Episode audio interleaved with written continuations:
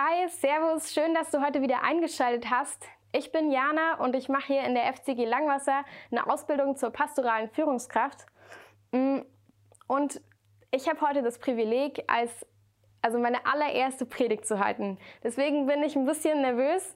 Ich hoffe, du verzeihst mir, aber ich freue mich trotzdem, dass du da bist und habe die Woche ein bisschen was von Gott aufs Herz gelegt bekommen und möchte es einfach mit dir teilen und ich hoffe, dass du heute echt was mitnehmen kannst. Kurz zu mir hier in der FCG Langwasser. Ich ähm, bin hier eine Kleingruppenleiterin, ich arbeite in der Jugend mit, leite das Welcome-Team. Also ich habe hier und da habe ich mal so ein paar ähm, ja einfach Einblicke in die Gemeinde bekommen. Und ich finde es wahnsinnig spannend, einfach wie unterschiedlich Menschen sind. Und vielleicht siehst du mich gerade das erste Mal auf dem Bildschirm vor dir und denkst dir so, okay, ich möchte vielleicht ein bisschen mehr über die wissen. Ich möchte einfach kurz ein bisschen was von meinem Hintergrund erzählen, wie ich so aufgewachsen bin, damit du einfach ein bisschen verstehst, auch worum es heute geht. Und zwar, ich bin in der Familie groß geworden mit drei Jungs, meine Brüder, also vier Geschwister, ich bin die zweite bin ein bisschen rebellisch gewesen früher, wie man das irgendwie so als, zweiter, als zweites Kind irgendwie wahrscheinlich meistens ist. Ähm, genau, hatte daher immer so ein bisschen so eine Art Sonderstellung, einziges Mädchen, ein bisschen rebellisch, so in der Familie. Und genau, meine Eltern, meine Brüder, die können ein Lied davon singen. Hallo Mama, hallo Papa, wenn ihr anschaut. Ich freue mich, dass ihr zuschaut. Ähm, und genau, ich habe mich dann ähm, vor zwei, zweieinhalb Jahren entschieden, dass ich eine Ausbildung machen möchte, eine theologische Ausbildung, um einfach ein bisschen mehr ähm, reinzukommen in, in das Wort Gottes und auch so ein bisschen mehr reinzukommen in dieses den Glauben vielleicht auch noch ein bisschen besser erklären und verstehen zu können, dass man eben nicht nur aus einer Art aus einem ich brauche was heraus glaubt, sondern dass ich auch aus einer Logik heraus glaube. Ich mag es, wenn Sachen sehr logisch sind. Und deswegen werde ich wahrscheinlich auch heute mit einigen so Art logischen Argumenten oder ein paar logischen ähm, Prinzipien arbeiten. Genau. Jetzt möchte ich von meiner Geschichte auf deine Geschichte kommen. Und zwar habe ich heute jemanden Besonderes mitgebracht. Und zwar, das ist Manfred, mein guter Freund. Der ist ein, ein Holzklotz, wie man leicht erkennen kann. Und ich möchte einfach so ein bisschen mal anschauen, was der Manfred so, so macht. Und zwar, der Manfred ist ein Freund für irgendeine Person.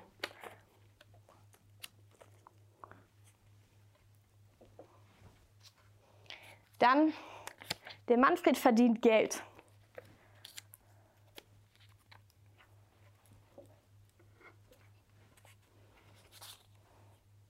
Der Manfred hat Eltern und ist dementsprechend ein Kind. Also das Kind von seiner Mutter, von seinem Vater. Er arbeitet irgendwo, das bedeutet, er hat einen Job, vielleicht ist er Zahnarzt oder Schmied oder so. Das habe ich ihn noch nicht gefragt, aber Manfred, vielleicht kannst du uns das noch im Laufe der Predigt sagen. Und wenn nicht, könnt ihr auch einfach hier drüben mal in den Chat schreiben, was ihr denkt, was er für einen Beruf hat. Dann hat der Manfred ein Kind und ist deswegen ein Elternteil.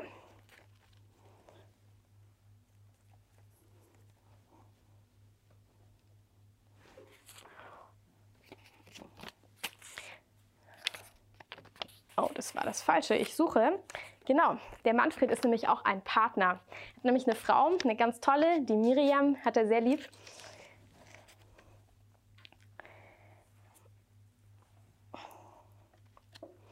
Also man kann so ein bisschen sagen, das sind so verschiedene Rollen und vielleicht verschiedene Aspekte, die sein Leben so ausmachen.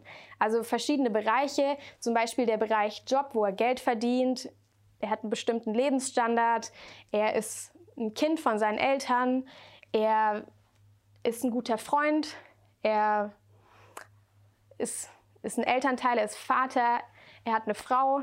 Also sozusagen Lebensbereiche, die wir alle bei uns kennen. Ich bin, ich bin nicht verheiratet oder so, ich bin noch Single. Das bedeutet, über diesen Lebensbereich kann ich nicht so viel sagen. Aber ich weiß von vielen, die mir das gesagt haben, dass es ein großer Lebensbereich ist, der einen sehr stark ausmacht. Aber auch der Lebensbereich Vater, Mutter sein ist ein Lebensbereich, den einen ausmacht. das definiert dich neu, wenn du ein Kind bekommst. Es definiert dich neu, wenn du einen Partner hast. Es definiert dich neu, wenn du vielleicht eine neue Person in deinem Leben hast, weil du irgendwie einen neuen Freund irgendwie hast, weil du eine neue Freundin hast oder irgendwie jemanden kennenlernst, mit dem du eine, eine Fußball-Kleingruppen-Kumpel-Beziehung startest oder weil du einen neuen Job hast. Also es gibt so viele Bereiche, vielleicht auch ein Hobby oder irgendwas, was, was dich ausmacht, worüber du dich definierst und worüber du dich auch gerne definierst. Also ich definiere mich gerne über meinen Bruder. Ich bin super stolz auf meinen Bruder. Der ist der, der coolste überhaupt. Ich gebe immer an, weil der ist voll erfolgreich, der kann richtig gut reden, ist total gut in Rhetorik, der zaubert, gebe ich sehr gern mit an. Ähm, natürlich nur im besten Sinne. Und ähm, sozusagen liebe es, mich über ihn zu definieren, weil ich weiß, okay, mit, mit meinem Bruder werden gute Eigenschaften assoziiert und ich möchte auch, dass diese guten Eigenschaften mit mir assoziiert werden. Oder keine Ahnung, mit dem Job des Pastors, für den ich mich ausbilden lasse. Ähm, da werden bestimmte Eigenschaften mit assoziiert und ich möchte auch, dass man mich mal für eine gute Pastorin hält. Ne? Und das Ding ist aber, wenn man in diesen Rollen ist und wenn man auch in diesen, wenn man diese Lebensbereiche anschaut, dann kommen da auch Erwartungen mit. Ne? Also kann man auch nicht einfach liegen lassen, dass da Erwartungen mit dazukommen. Zum Beispiel, er ist Vater. Hier, er ist Vater. Das bedeutet, von ihm wird erwartet, dass er ein geduldiger Vater ist. Von ihm wird erwartet, dass er nicht an die Decke geht, wenn sein Sohn ein Gummibärchen fallen lässt. Das ist eine Erwartung, die er an sich selber hat oder die auch vielleicht, ja, die vielleicht auch seine Frau an ihn hat. In seinem, in seinem Job wird erwartet, dass er, dass er selbstbewusst ist, dass er das, was er kann, dass er dafür einsteht, weil sonst hätte er niemals im Bewerbungsgespräch diesen Job bekommen.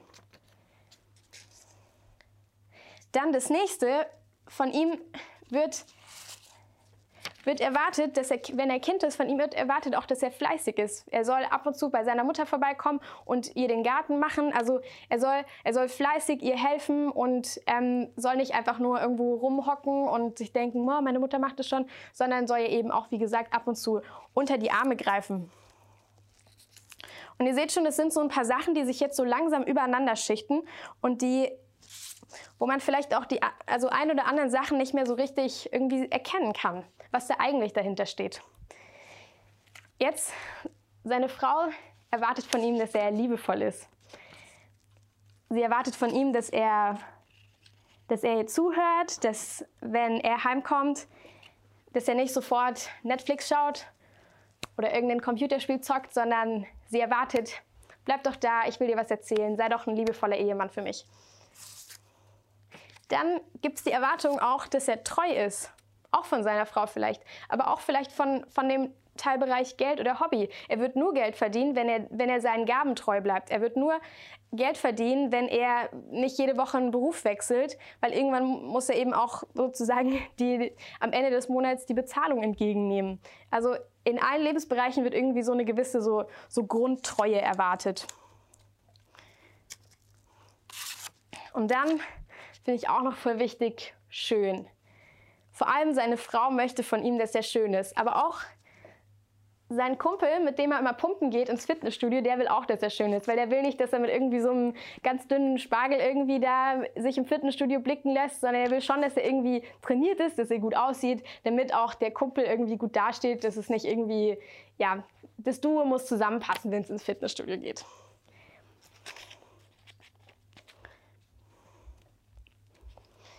Euch fällt auf, der Manfred hat ein sehr volles Leben, ein Leben, was sehr, sehr viele Facetten hat, was viele Rollen beinhaltet, viele Teilbereiche hat und auch was, was, was auf den ersten Blick auch echt gut und erfüllt aussieht, oder? Ähm, mir ging es früher auch so, oder mir geht es auch heute noch so, ne? ich habe meine Teilbereiche, ich bin Kleingruppenleiterin hier in der Gemeinde, ich bin Studentin, ich bin irgendwo ein Stück weit Theologin oder angehende Theologin. Ich bin Tochter, ich bin Schwester, ich bin Freundin. Ähm, und das sind alles so, so Bereiche, wo ich auch für mich merke, hey, ich, ich hab, da sind so Erwartungen drauf. Mein Bruder erwartet von mir, dass ich ihn anrufe, dass ich mich um ihn kümmere, dass ich ihn liebe. Dann mein, meine Theologie verlangt von mir, dass ich gründlich bin, dass ich nicht einfach Sachen irgendwie daherrede. Ich bin noch wahnsinnig am Anfang, deswegen mache ich bestimmt auch noch viele Sachen falsch, aber ich habe irgendwie da auch so einen Selbstanspruch an mich. Ich will da drin gut sein, ich will das, ich will das gut machen und vielleicht bin ich da auch manchmal sehr perfektionistisch drin. Und dem Manfred geht es auch so. Der Manfred, der steht da und denkt sich, boah, ich habe voll das krasse, volle Leben auch. Aber irgendwie, ich merke, dass es auch viele Bezeichnungen, Definitionen und auch Neudeutsch kann man sagen Labels sind, die, die vielleicht auch andere auf mich draufsetzen. Und jetzt ist was bei Manfred passiert. Der Manfred, der hat seinen Job verloren. Firma ist pleite gegangen, leider hat seinen Job verloren. Und es fällt einfach runter. Das und auf einmal hat er auch kein Geld mehr. Oder er hat nicht mehr so viel Geld, er kann sich den Lebensstandard von früher nicht leisten. Dann irgendwie denkt, also irgendwie ist auch irgendwie diese Freundschaft mit diesem, mit diesem einen Fitnessstudio-Kumpel, die ist jetzt zerbrochen und ja, auf jeden Fall ist er auch aus seinem Leben weg. Dadurch, dass er nicht mehr ins Fitnessstudio geht, fällt auch gleich die Schönheit oder das Trainiertsein mit weg. Also ihr seht, das sind alles Sachen in Manfreds Leben und auch in meinem Leben, die sehr schnell wegfallen können. Es sind Sachen, die, die nicht von Dauer sind und Sachen, die, die, die nicht beständig sind. Und die Frage ist für dich vielleicht auch so, hey, wenn du in dein Leben schaust und dir überlegst, hey, was sind Sachen, über die ich mich definiere? Was passiert, wenn die auf einmal nicht mehr da sind? Oder wenn auf einmal vielleicht sie nicht mehr so da sind, wie sie früher da waren? Was ist, wenn zum Beispiel du einen Job hast und du weniger Geld hast auf einmal, weil die Firma dir nicht mehr so viel bezahlen kann? Oder was ist, wenn du, wenn du denkst, hey, ich muss, ich, ich, ich muss schön sein und dann auf einmal hast du vielleicht einen Autounfall und verlierst ein Bein und hast einen krassen Schicksalsschlag und du wirst nie wieder dieses Schönheitsmaß haben können, was du vielleicht vorher hattest in deinen Augen. Also es ist alles nicht wirklich fest und auch alles nicht wirklich standhaft. Und trotzdem sagen wir so sehr, das ist meine Identität, das ist das, was mich ausmacht. Es macht mich aus, dass ich Mutter bin. Es macht mich aus, dass ich Vater bin. Es macht mich aus, dass ich Single bin. Es macht mich aus, dass ich Schwester bin, dass ich Geld habe. Es macht mich aus, dass ich gut in Fotografie bin. Das sind Sachen, die mich definieren, sag ich. Das sind, ist meine Identität. Das wird aber auch bedeuten, wenn die Sachen jetzt wegfallen, dass meine Identität wegfällt. In der Bibel gibt es ein krasses Buch, das heißt Prediger. Und der Autor von diesem Buch, der schreibt, ähm, das ist so ein richtig weiser Mann, der hat mal Jerusalem regiert und der schreibt, dass, dass er die Menschen beobachtet hat. Der hat beobachtet, wie die Menschen sich so abmühen. Ich sage immer gern, wie sie hasseln. Also wie sie einfach so alles reinstecken. So sie, sie sind selbstbewusst, sie sind engagiert, sie sind fleißig, sie sind treu, sie sind schön, sie sind tolle Partner, sie sind wunderbare Aktionäre, sie kriegen alles super hin. Und dann kommt ein Schicksalsschlag, dann kommt irgendeine Sache, dann kommt vielleicht auch nur irgendwie online auf Facebook oder auf Instagram irgendjemand, der dein Bild nicht mag, wo du gerade im Fitnessstudio warst und sagt, du bist noch nicht so, wie du sein solltest. Der das ankratzt, worüber du dich definierst und der das ankratzt, worüber du deine Identität festmachst. Das bedeutet, dass unsere Identität, wenn wir sie auf so eine Sachen basieren, dass sie super angreifbar ist, super unvollkommen und super verletzlich ist. Ich mache TikTok-Videos zum Beispiel. Oh, Manfred, bitte bleib stehen. Ähm, ich mache TikTok-Videos. TikTok ist so eine neue Social-Media-Plattform, die es jetzt noch nicht so lange gibt. Ich glaube so zwei Jahre oder so. Und mache jetzt erst seit irgendwie, keine Ahnung, einem Monat, zwei Monaten da Videos drauf. Und da gibt es ein Video, was von mir, man sagt, viral gegangen ist, also was super viel Reichweite hat. Das haben irgendwie mehrere hunderttausend Leute angeschaut. Ich habe mehrere zehntausend Klicks da drauf oder Likes da drauf.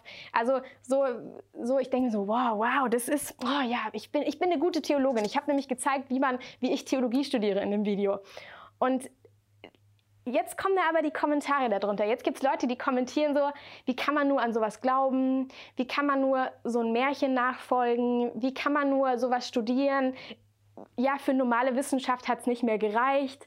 Oder ja, wenn man nichts Gescheites studiert, bleibt ja immer noch Theologie.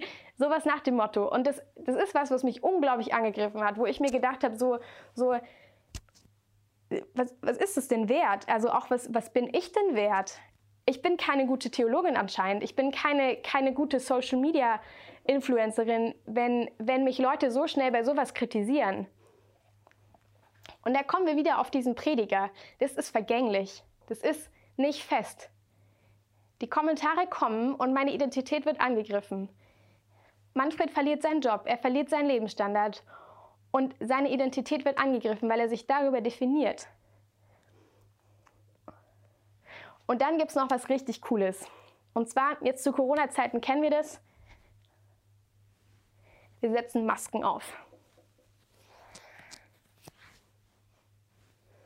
Frei nach dem Motto Fake it till you make it. Also sozusagen, ich, ich tue so lange so, bis ich es kann.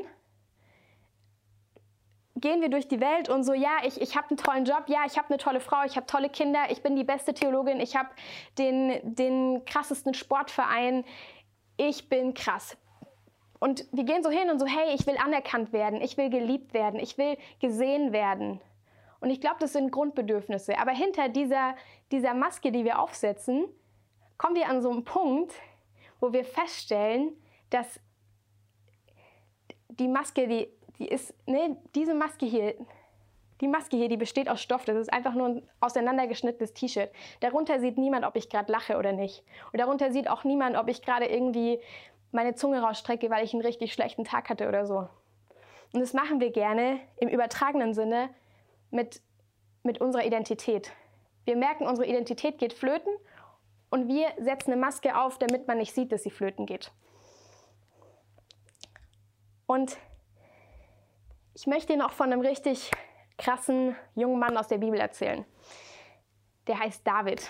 David, ungefähr 15 Jahre vielleicht, Hirte, der jüngste von seinen Brüdern, so ein bisschen der, ja, bisschen der verwöhnte kleine Fratz, den man irgendwie ganz lieb hat, aber der auch nicht wirklich zu was zu gebrauchen ist. Seine großen Brüder sind jetzt auf dem Schlachtfeld und haben irgendwie so ein richtig krasses Heer mit so einem richtig krassen ähm, so Kämpfer vor sich. Da ist ein Kämpfer, der sticht heraus, der ist größer als alle anderen, der ist stärker als alle anderen. Und der steht da da und fordert irgendwie so, dass die Armee ähm, von dem Volk Israel, wo der David dazu gehört, fordert, fordert ähm, die Armee fordert das Volk Israel heraus und sagt, ihr schafft es niemals, uns zu besiegen.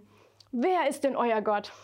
Und keiner von den Soldaten traut sich, niemand traut sich. Jetzt kommt David und sagt, boah, das geht doch nicht, dass die das über uns sagen, das geht doch nicht. Jetzt geht er hin und sagt, hey, ich möchte, ich möchte, ich will kämpfen, ich werde ich werd das schaffen, ich gehe dahin. Jetzt geht er zum König, weil man muss ja fragen, wenn man kämpfen will. Irgendjemand führt ja die Armee an, geht hin, hey, kann ich kämpfen? Da, äh, der, der König heißt zu dem Zeitpunkt Saul und er sagt ihm, ja, hey, kämpfe nimm meine Rüstung. Okay, David zieht sich die Rüstung an und die ist viel zu groß für ihn. Also sozusagen ein Gewand, was nicht zu ihm passt, ein Gewand, was, was zu groß ist für ihn oder auch ein Gewand, was nie für ihn gemacht wurde. Sozusagen, er soll aussehen wie ein starker Kämpfer für den, für den Gegner, aber er ist kein starker Kämpfer, weil er ist ein 15-jähriger Hirtenjunge, der mit einer Steinschleuder und einem Stöckchen rumläuft der ist vielleicht stark und schlau und alles, aber er sieht halt nicht so aus. Und dann denkt halt der Saul, okay, ja, hm, ich muss, der muss wenigstens so aussehen, damit auch der, der Gegner irgendwie ein bisschen Angst bekommt oder so. Und dann steht David da und denkt sich so, okay, hm, wie es mit der Geschichte weitergeht, das kommt gleich. Ich möchte, ich, ich möchte mit dir kurz ein Gedankenexperiment starten. Was ist, wenn du alle Sachen, die du denkst, dass sie dich definieren, alle Sachen beiseite legst, sie sind nicht weg, sie gehen nicht kaputt. Aber wenn du sie beiseite legst erstmal, wenn du sie aus deinem Denken gerade mal ein bisschen rausnimmst, mach mal hier alle Lebensbereiche vom lieben Manfred weg.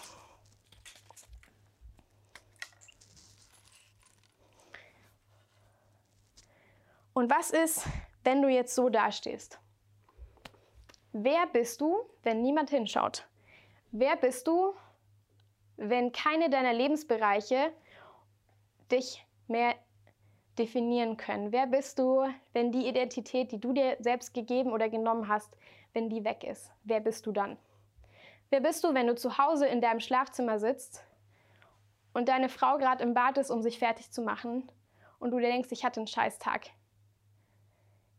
Wer bist du, wenn du in der Schule vor einer Klausur sitzt, dir denkst, ich habe nicht gelernt, aber für meine Eltern muss ich eine gute Note schreiben? Wer bist du dann? Und wer bist du, wenn du morgens früh aufstehst, du hast schlecht geschlafen und gehst jetzt gleich zum Frühstück? Wer bist du dann? Wer bist du, wenn es niemand sieht? Das hier. Im Prinzip ein leerer Holzpflock. Ziemlich traurig, oder? Und ich finde es wirklich traurig, wenn ich alles von mir wegnehme, wenn ich alles wegnehme. Ich bin Theologin, ich bin angehende Pastorin, ich bin ich bin Frau, ich bin Mädchen, ich bin Schwester, ich bin Kind meiner Eltern, ich bin Enkelin meiner Großeltern, die ich sehr liebe. Wer, wer bin ich, wenn ich das wegnehme? Ich bin niemand eigentlich.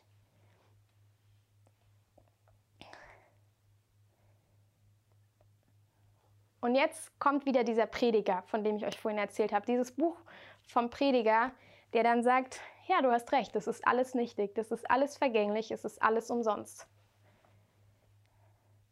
alle Bedürfnisse, die du denkst, dass du sie hast, dass du geliebt bist, dass du anerkannt bist, dass du gewollt und gebraucht bist, die sind nichts wert, denn du bist vergänglich. Du bist ein Holzpflock.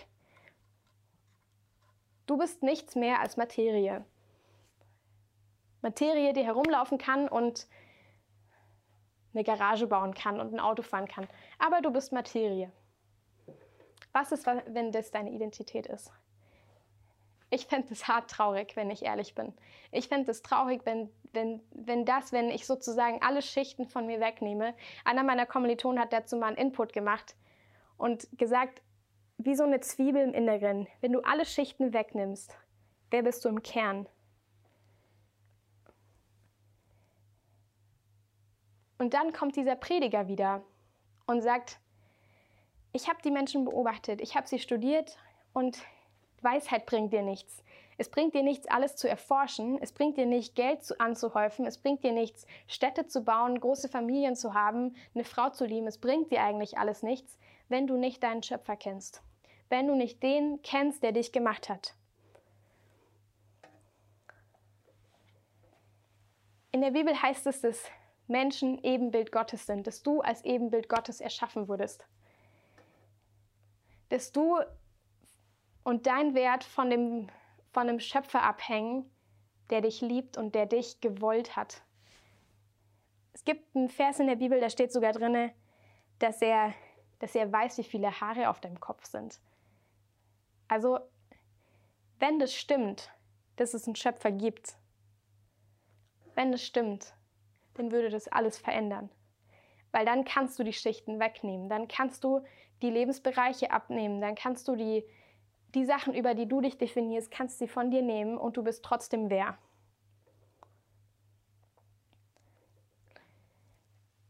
Weil es sieht vielleicht aus, als wäre Manfred ein Flock und als würde er einfach nur, nur dastehen. Aber das ist er nicht. Er ist nicht unbekannt und ungewollt und ungeliebt und ungerettet. Das ist er nicht.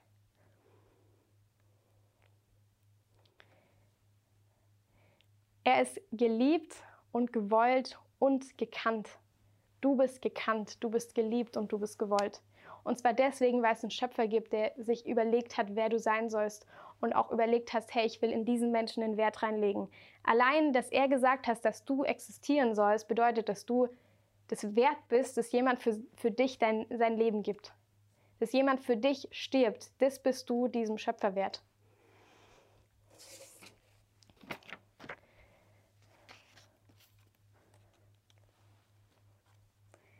was würde passieren, wenn du, wenn du deine Labels gegen das Label austauschst? Gegen Geschöpf Gottes, geliebt und gerettet. Was würde passieren? Ich sag dir, was passiert. Jetzt kommt David wieder, okay? David steht da in seiner großen Rüstung, die ihm nicht gehört. Er sieht aus wie so ein, ja, keine Ahnung, wie so ein Zwölfjähriger oder 15-Jähriger halt aussieht, wenn er halt eine viel zu große Rüstung anhat. Ich weiß nicht, vielleicht hatte dein Kind ja mal irgendwie deine Klamotten an, weil es irgendwie die Hochzeit von euch nachspielen wollte oder so. Aber so ungefähr. Komplett lächerlich, passt überhaupt nicht. Eine Identität, die er nicht tragen sollte, ein Gewand, was er nicht tragen sollte, weil es nicht für ihn gemacht wurde. David sagt, okay, das, das passt nicht zu mir, das bin ich nicht. Und das kann ich auch nicht sein, das kann ich nicht ausfüllen, weil ich nicht dafür gemacht wurde, weil ich nicht dafür berufen wurde. Was macht er? Er zieht es aus, er schmeißt die Rüstung weg und jetzt steht da so ein, so ein kleiner 15-jähriger Junge und so ein 15-jähriger Junge, hey, Teenies, ich habe euch unglaublich lieb, aber mit 15 Jahren bist du nicht ausgewachsen. Also das bedeutet, du bist noch, mein Papa würde ganz liebevoll sagen, ein halbes Hemd. Ähm, aber ja, das würde ich sagen, das stimmt.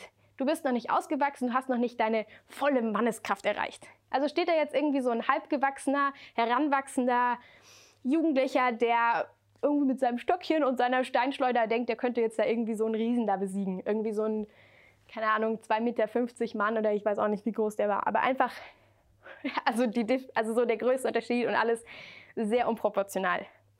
Der David hat aber einen entscheidenden Vorteil. Der David weiß, wer sein Schöpfer ist und er beruft sich auf seinen Schöpfer. Er sagt, ich definiere mich nicht über, mein, über das, was, was mir andere sagen, was mir andere als Definition und Identität geben, ich muss aussehen wie ein starker Krieger, ich muss aussehen wie, als, als könnte ich was und als, als wäre ich dieser, dieser krasse Mann oder so. Nein, er weiß, okay, ich bin 15, ich bin ein Hirte und ich habe aber einen Gott und ich habe einen Gott, der mich liebt und einen Gott, der mich geschaffen hat. Und über diesen Gott fängt er an, sich zu definieren und ratet mal, wer am Ende die Schlacht gewinnt. Spoiler, David gewinnt, okay? David gewinnt diesen Kampf. Und er gewinnt damit den Sieg für Israel in diesem Kampf. Weil er weiß, wer sein Gott ist und er weiß, wer sein Schöpfer ist, weil er dieses Label trägt, statt allen anderen, die er sich selber oder die ihm andere geben wollen. Und es gibt was, das nennt die Bibel Sünde in der das Sünde, das ist so ein schwieriges Wort, das benutzen wir heutzutage nicht mehr so gern.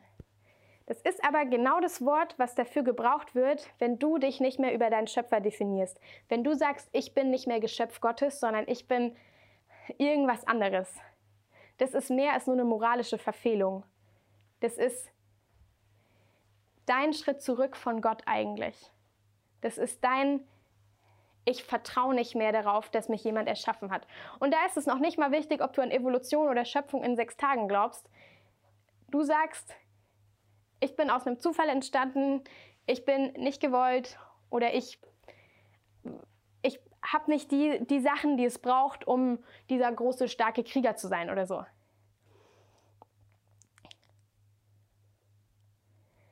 Ich möchte dich einladen, dass du das überdenkst, dass du diese, dieses dass du die Gedanken über dich selbst überdenkst. Weil das Leben für dich würde sich so krass verändern, wenn du, wenn du, wenn du, wie gesagt, dieses Label trägst. Geschöpf Gottes, gerettet, geliebt. Ein Vers in Galater, der steht im Kapitel 2, Vers 20. Darum lebe nicht mehr ich, sondern Christus lebt in mir. Mein vergängliches Leben auf dieser Erde lebe ich im Glauben an Jesus Christus, den Sohn Gottes, der mich geliebt und sein Leben für mich gegeben hat, mich gerettet hat.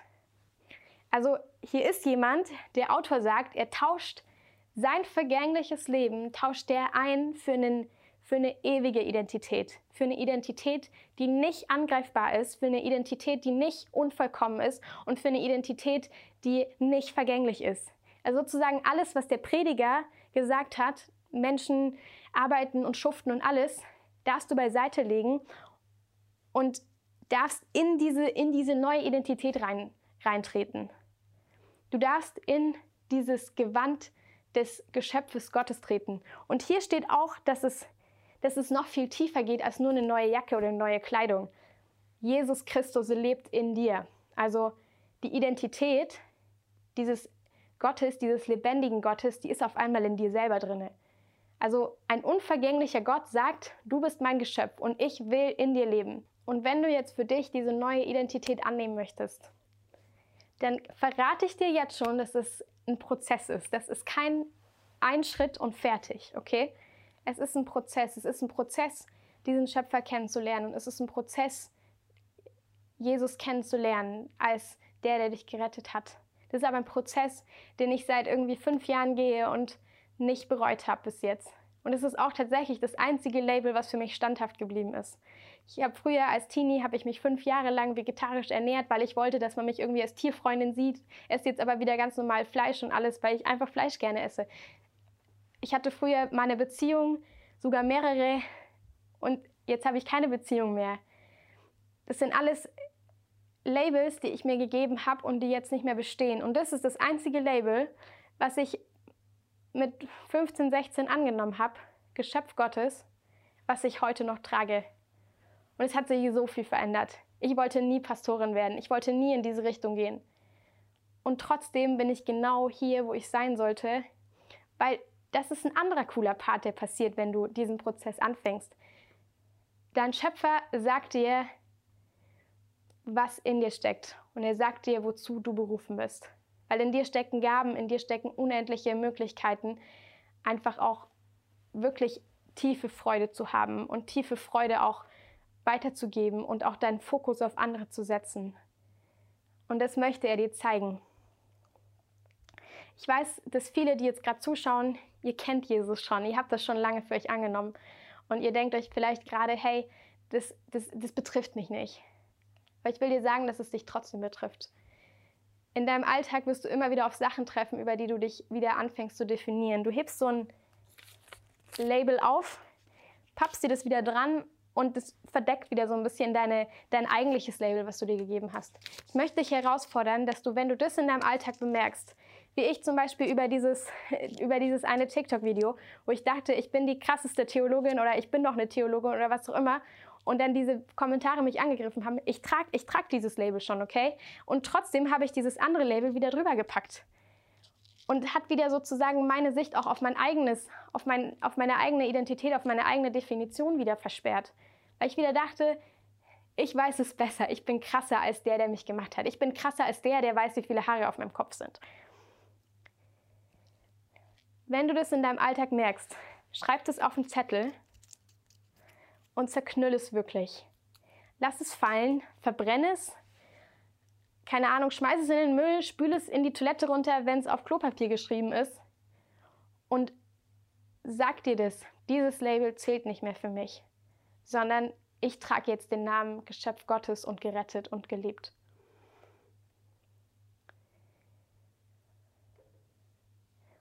Und eine Sache, die ich an diesem Label so unglaublich liebe, und was mir so viel Hoffnung und so viel Freude schenkt und auch so viel Zuversicht und, und auch einen tiefen Frieden, dass es unvergänglich ist. Egal was passiert, es kann nicht erschüttert werden, wenn ich weiterhin diese Identität trage.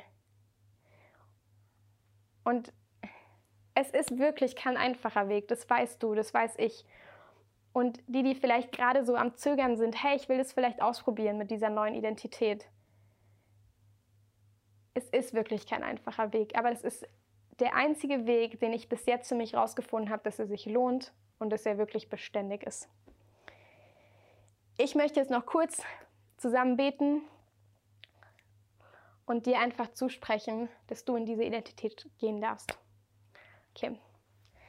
Jesus, ich danke dir so sehr, dass du da bist und ich danke dir so sehr, dass du für uns gestorben bist, dass du uns vor unseren falschen Identitäten gerettet hast. Dass du sagst, das zählt nicht mehr. Es zählt nicht mehr, was du über dich sagst. Ich möchte dich neu definieren. Ich möchte dir eine neue Identität geben. Ich möchte, dass du, dass du neu verstehst, dass du geliebt und gewollt bist. Es gibt keinen Menschen, der nicht gewollt und geliebt ist. Und Jesus, ich bete so sehr, dass egal wer gerade zuschaut und egal in welchem Umstand gerade er zuschaut, in welcher vielleicht auch emotionalen Situation er sich befindet, dass du ihm zusprichst, dass er geliebt und gewollt ist. Und ich bete, dass du, dass du Trost schenkst, wo er gerade gebraucht ist. Und ich bete, dass du, dass du Freude schenkst, wo sie gebraucht ist. Aber eine Freude, die aus dieser Identität und dieser Beziehung zu dir kommt. Nicht eine Freude aus irgendwie falschen Hüllen, die abfallen können, sondern Freude und Friede aus, aus einer tiefen Liebe zu dir und und auch zu ihrer neuen Identität, Herr. Ich bete, dass du nicht nur unser bester Freund bist, sondern dass du auch unser Herr bist, dass du jemand bist, dem wir vertrauen und auch dem wir nachfolgen. Nachfolge bedeutet, dass es nicht einfach ist und dass es immer wieder neu entscheiden ist. Aber es bedeutet, dass es, dass es Nachfolge jemandem ist, dem ich vertraue. Ich bete, dass du uns das immer wieder sagst, dass du uns das immer wieder zeigst und dass wir das auch in der kommenden Woche jetzt einfach erleben dürfen. Ich danke dir, dass du da bist, Herr, und dass du unser Leben segnest und dass du unsere Gemeinde segnest. Du bist gut, Herr, und ich danke dir so, dass du rettest und dass du liebst. Amen. Vielen Dank, dass du jetzt gerade zugeschaut hast und dass du gerade mit deiner Familie einfach dir den Sonntag genommen hast, um wirklich auch was über Gott neu kennenzulernen und auch vielleicht dich vor Gott neu kennenzulernen. Ich wünsche dir heute einfach einen schönen Sonntag mach's gut und ich freue mich, dich gleich im Online-Café zu sehen. Mach's gut. Tschüss.